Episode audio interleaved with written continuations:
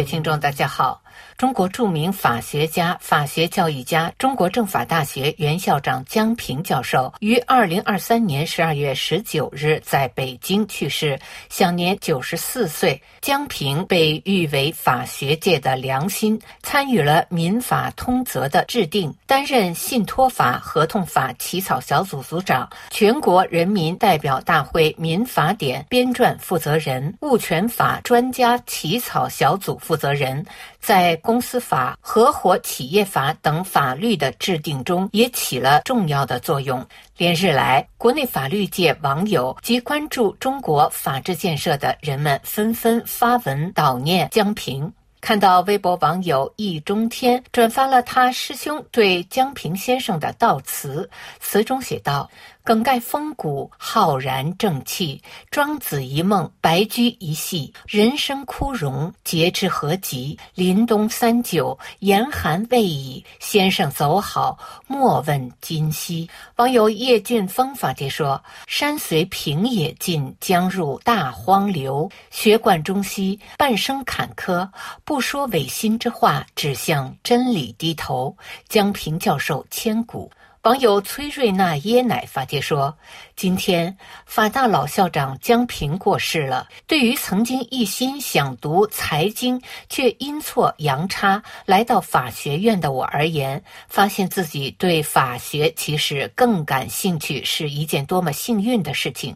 而这一学期给了我最大启发引导的两位老师都是法大出身。从这个角度来看，法大仿佛是我素未谋面。”的梦中情校，两位老师思想中浓厚的自由主义色彩，深深影响了我的价值观。不知道“法大于政，不可政大于法”这句话是否出自江平先生？但即使不是他所言，想必江平教授也是深深的认可这句话的吧。同为法大出身的罗翔老师说：“不要在地上建立天国。于我们法律人而言，法怎能是所谓统治阶级的工具呢？宪法分配限制国家权力，以保障人民权利；民法为私人自由行为提供支持；刑法以国家的名义施以惩罚，意在维护公共秩序。”法的生命在于经验，不在于逻辑。法律从不是万能的，它只在确立社会的规则，而不是控制人的行为。当法律面前人人平等此言一出，它便绝非所谓阶级的工具。法的追求在于正义，在于权利，在于人的尊严。我们相信自由是自主决定、自负其责；民主不是为人民谋幸福。福，而是使人民为自己谋幸福。民主是手段，法治是目的，宪政是保障。民主并非万能，很可能形成多数人的暴政。因此，民主的问题需要宪法克服。然而，我们依然相信，应假定一个自由理性的人最了解自己的利益，最能追求自己的利益，而非他者。在民主与专制之间选择民主，我们是在两害相权取其轻。法治往往不追求天国的完美，而追求现实的最佳妥协。自由主义是双向否定的，既否定权力之恶，亦否定暴民之恶。宪政要求的三权分立与政党政治，就是相信政治是人民不同利益的妥协与博弈，怀疑权力之恶。而要求权力之间的制约，公权永远是为私权而服务的。江平有言：“如果私权不兴，一个社会是没法兴旺发达的。保护私权是公权力行使的一个终极目标。今天的中国，宪政和法治似乎还很遥远，我却相信，即使如此，这依然是我们最接近它的时刻。”江平校长虽未能看到一个宪政的中国、法治的中国的到来。我们却依然在追求他的道路上。网友蔡胜坤发帖说。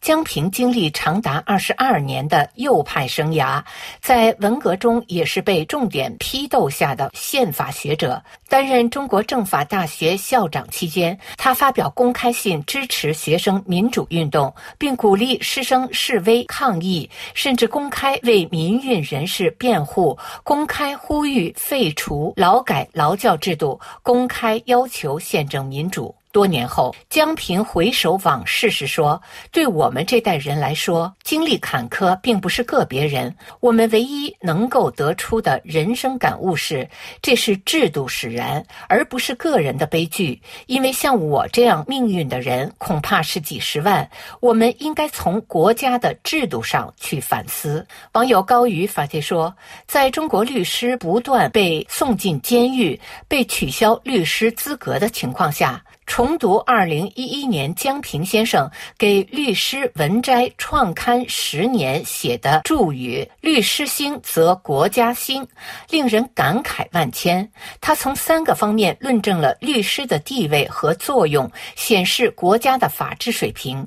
第一，国家兴不仅仅是经济兴，更重要的是民主兴、法治兴。第二，警察无疑是维护社会稳定的重要力量，但警察国家对一个法治国家来说却是个不祥之兆。第三，法律的职责就在于维权，维护他人的权利，而不是自己的权利。而要维护他人的权利，必须首先维护自己的神圣权利。自己的权利尚且不能保护，怎么能去维护他人的权利？最后，就用这两天在朋友圈广传的江平先生说过的一句话结束今天的节目：对于个人权利，法无禁止皆可为；对于于国家权力，法无授权皆禁止。以上是今天的微言微语，我是桑榆。